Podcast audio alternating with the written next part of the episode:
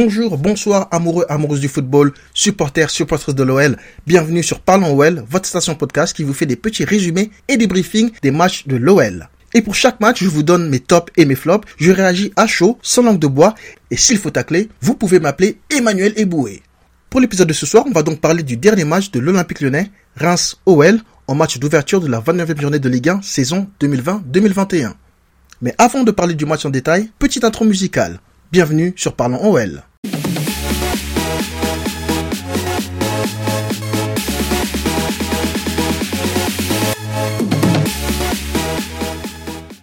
Dix matchs, dix finales. C'est une des banderoles que les joueurs lyonnais ont pu voir avant leur départ pour Reims, et c'est tout à fait ça. On doit aborder les dix derniers matchs de championnat comme des finales, et bien évidemment les gagner si on veut être champion. Alors ok, c'est facile à dire, c'est pas facile à faire, mais c'est le seul moyen d'espérer décrocher le titre, et il faut y croire à fond tout simplement. On va donc passer à la composition du match et je pense que comme la grande majorité des supporters lyonnais, qu'on a vu la composition de l'OL ce soir, on a réagi un peu comme ça. Voilà, voilà, j'aime bien, j'aime bien. La titularisation de Ryan Cherky, probablement récompensé par son très bon dernier match en Coupe de France contre Sochaux. Allez, on avait donc Lopez dans les buts, Dubois à droite, Deneyer et Marcelo dans l'axe, Deschilio arrière gauche, encore une titularisation de, dans notre italien de, de, l'OL. Et ben, lui, je pense que petit à petit, il commence à sauter la place de Maxwell Cornet dans le plus grand des calmes. Personne ne le voit venir, mais il commence à mettre Cornet sur le banc parce qu'il enchaîne vraiment les, les matchs. Tant mieux pour lui, hein. Et voilà, je pense qu'il est un petit peu mieux qu'en début de saison, il était complètement catastrophique. Ses matchs sont un petit peu mieux, mais euh, voilà, il enchaîne depuis quelques semaines. Tant mieux pour lui. On verra si c'est bon pour nous. Donc, au milieu, on avait Paqueta, Mendes et Awar. Et devant, Cherky donc, Toko Ekambi et Captain Memphis. Allez, parlons de la première mi-temps. Et j'ai envie de dire... Je souffle fort parce qu'il n'y a pas eu grand chose à, dire de cette première mi-temps. Très très pauvre côté lyonnais. Lorsqu'on regarde la première mi-temps de l'OL, on a du mal à croire que cette équipe joue le titre beaucoup trop brouillon en face offensive, beaucoup de déchets techniques, beaucoup d'imprécisions sur les passes. On a eu du mal à enchaîner 10 passes consécutives.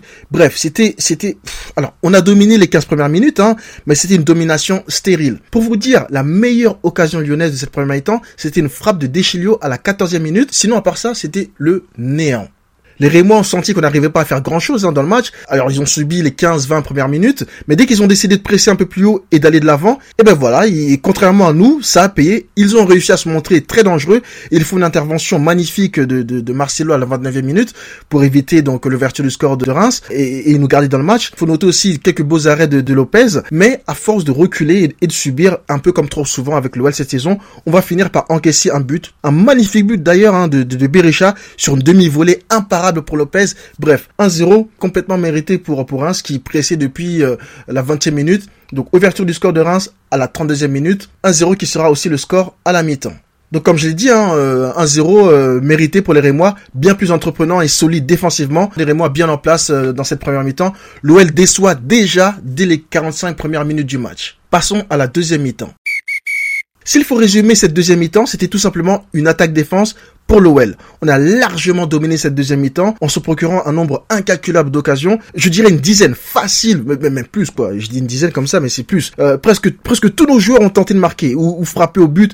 Toko Kambi, Dubois, Slimani, Memphis, Cacré, Paqueta, bref, tout le monde a tenté en vain jusqu'au temps additionnel. Mais il faut noter hein, qu'on a retrouvé des Lyonnais plus combatifs, déterminés. C'était le jour et la nuit comparé à la première mi-temps. Honnêtement, on ne peut pas reprocher grand-chose aux Lyonnais sur cette deuxième mi-temps. Peut-être un problème de finition, mais il faut aussi dire qu'en face, euh, Rakovic, pardon, le, le, gardien le rémois, a peut-être fait le meilleur match de sa saison avec 5-6 arrêts décisifs. La défense rémois s'est montrée très solide. Il avait toujours un pied, une tête ou une partie du corps pour détourner ou contrer une frappe. Bref, il faut quand même saluer le bon match de la défense rémoise. Et même pas juste de la défense, de toute l'équipe mais ceci dit, à force donc de, pousser, on a quand même hein, réussi à égaliser euh, avec un but de Kadewere en toute fin de match, hein, dans temps additionnel à la 92e minute, un beau but de Kadewere de la tête sur un très beau centre de Memphis. Bref, égalisation largement méritée pour l'OL. 1-1 qui sera donc le score final de ce match. Un coup d'arrêt dans la course au titre, encore un, peut-être celui de trop, je ne sais pas, mais il fallait absolument gagner cette première finale et on a fait match nul. C'est dommage, c'est décevant, euh, mais, mais c'est comme ça. Il y a clairement un goût de défaite hein, sur ce match qu'on ne gagne pas à cause de notre première mi-temps médiocre. Parce que si on avait joué la première mi-temps de la même façon qu'on a joué la deuxième, on aurait clairement gagné ce match euh, au moins 3-1, 4-1 ou je sais pas, quelque chose comme ça, mais on aurait largement gagné ce match. Allez, on va passer au top et au flop du match. Je vais commencer par les flops. Alors, premier flop, Awar. Awar que j'ai senti un petit peu dépassé, très brouillon dans, dans, ses choix aujourd'hui. Euh, j'ai senti un peu de nonchalance. Awar, c'est pas le premier match euh, décevant qu'il fait cette saison. Il en a fait beaucoup un petit peu trop à mon goût. Il, a toujours ces petits coups d'éclat où il peut, euh, voilà, changer un match. Mais euh, il, est très très en difficulté cette saison hein, et, sur plusieurs matchs. Je, sens qu'il est un peu trop lent des fois sur ses prises de balles. Alors bien évidemment, il est technique, il a tout, mais on sent des fois un peu de lenteur, un peu de. Il est sorti à la mi-temps sur blessure. Après, je ne sais pas si c'était vraiment une blessure ou euh, c'était un choix tactique de, de Rudy Garcia. Mais voilà, un match à oublier euh, d'Awar. Donc vraiment, il fait partie de mes flops. Premier flop, Awar. Deuxième flop, Mendes, euh, j'ai trouvé très décevant euh, aujourd'hui, euh, surtout en première mi-temps, quasiment inexistant. il a pas assez pesé, hein, comme sur les dernières rencontres, qui, comme d'habitude. Match décevant de, de, sa part, il a pas, il, il, pas fait la différence au milieu, même si en deuxième, il a été beaucoup mieux, comme la plupart de nos joueurs. Mais une première mi-temps très très décevante de, de Mendes. Troisième flop, Toko Ekambi. Je ne sais pas comment il a fait pour rester tout le match sur le terrain, parce que Toko Ekambi, encore une fois, il a fait, il a tout raté aujourd'hui, hein, que ce soit ses frappes, ses passes et tout voilà, beaucoup de déchets techniques comme d'habitude avec lui, c'est souvent le cas d'ailleurs, mais euh, aujourd'hui c'était pire. C'était pire que d'habitude même. Et, et, voilà, un match vraiment à oublier euh, de Toko Kambi qui, qui, je pense qu'il lui aussi il a besoin de souffler un petit peu à l'image de Kadewere d'être sur le banc. Je pense qu'il est temps que, que, que voilà, de, de, faire un petit peu tourner. Allez, on va passer au top lyonnais. Top Memphis, oui, il n'a pas marqué aujourd'hui, mais il a délivré une passe décisive, encore une. Mais il a fait un match où il était énorme, tout simplement énorme. C'est le joueur qui a été le plus actif, le, joueur lyonnais le plus actif sur sur le terrain.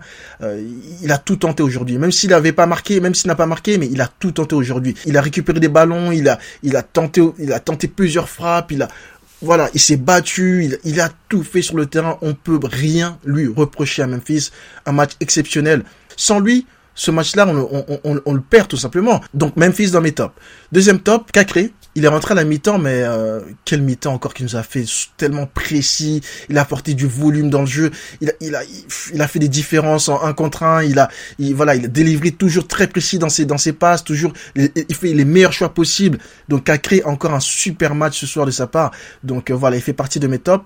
Et troisième top, Paqueta. Paqueta, ça a été le meilleur joueur lyonnais en première mi-temps, le seul bon joueur lyonnais en première mi-temps, avec peut-être Marcelo et, Lopez qui ont fait quand même euh, Lopez qui a fait un, deux, deux, beaux arrêts en première mi-temps, mais Paqueta voilà, il a encore montré qu'au milieu il était, la première mi-temps de Paqueta, t'avais l'impression qu'il était seul au milieu de terrain, donc euh, il a vraiment fait un très très beau match, même s'il a voilà, il a pêché un petit peu dans la finition aussi dans les dernières passes, il a beaucoup donné, un bon match de Paqueta. Voilà pour le débriefing de Reims OL. Une déception, un match vraiment, voilà, c'est, c'est, la course au titre va être compliquée, hein. Il reste 9 matchs.